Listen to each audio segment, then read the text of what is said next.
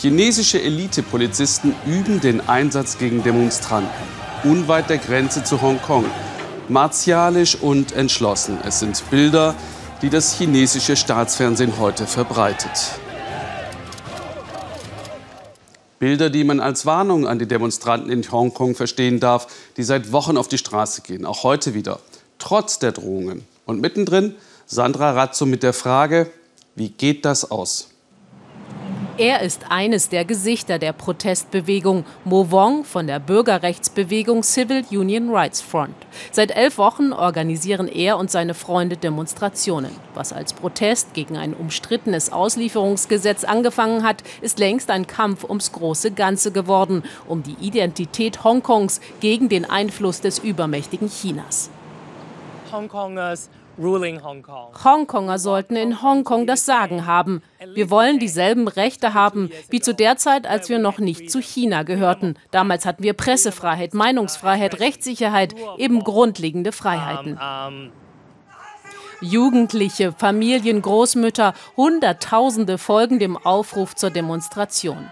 Viele haben wie Mo Gasmasken in ihren Rucksäcken. Zu oft hat die Polizei inzwischen Tränengas eingesetzt, auch gegen friedliche Demonstranten. Sie fordern nun eine unabhängige Untersuchung der Polizeieinsätze.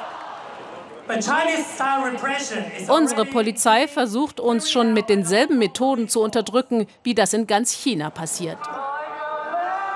Die Nächte zuvor, amerikanische Flaggen und aus dem Lautsprecher dröhnt The Land of the Free, das Land der Freien. Polizei und Demonstranten belagern sich. Provokation gehört zum Konzept auf beiden Seiten. Manche Demonstranten setzen auf Guerillataktiken, tauchen an immer neuen Stellen in der Stadt auf. Wir wollen der Welt zeigen, dass diese Regierung nicht mehr in der Lage ist, Hongkong zu kontrollieren to control Hong Kong. Professor Ming Sing beobachtet zu Hause verschiedene Livestreams, um sich ein unabhängiges Bild zu machen. Der Politikwissenschaftler sagt, Peking werde nicht aufhören, Hongkongs Freiheitsdrang zu stoppen und Hongkonger seien zunehmend bereit zu kämpfen, auch mit allen Mitteln. Viele Menschen in der Stadt merken, dass die Regierung immer autoritärer wird. Eine breite Mehrheit, die Mitte der Gesellschaft, findet das inzwischen nicht mehr akzeptabel. Und sie sind zunehmend bereit, sich zu wehren. Das könnte langfristig zu großer politischer Instabilität in der Stadt führen.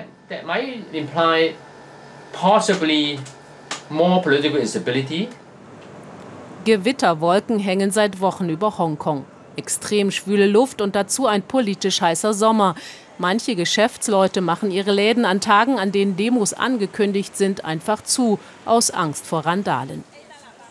Gemüsehändlerin Wong sagt, das könne sie sich nicht leisten. Sie ist vor zehn Jahren aus der Provinz nach Hongkong gekommen. Und wie viele zugezogene Festlandchinesen kann sie mit den Zielen der Protestbewegung wie Meinungsfreiheit und Demokratie wenig anfangen.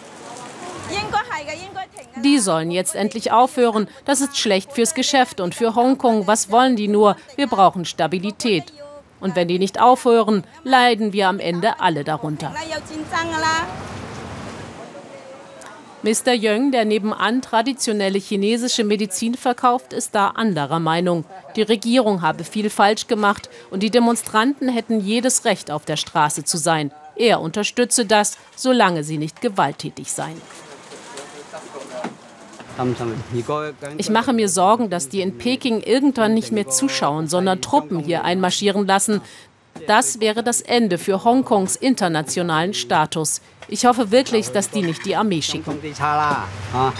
Ganz unbegründet ist die Sorge wohl nicht. Hinter der Stadtgrenze, in der Nachbarstadt Shenzhen, lässt die Armee die Muskeln spielen. Militärfahrzeuge und Truppenübungen. Und im chinesischen Staatsfernsehen wird der Ton jeden Tag schärfer.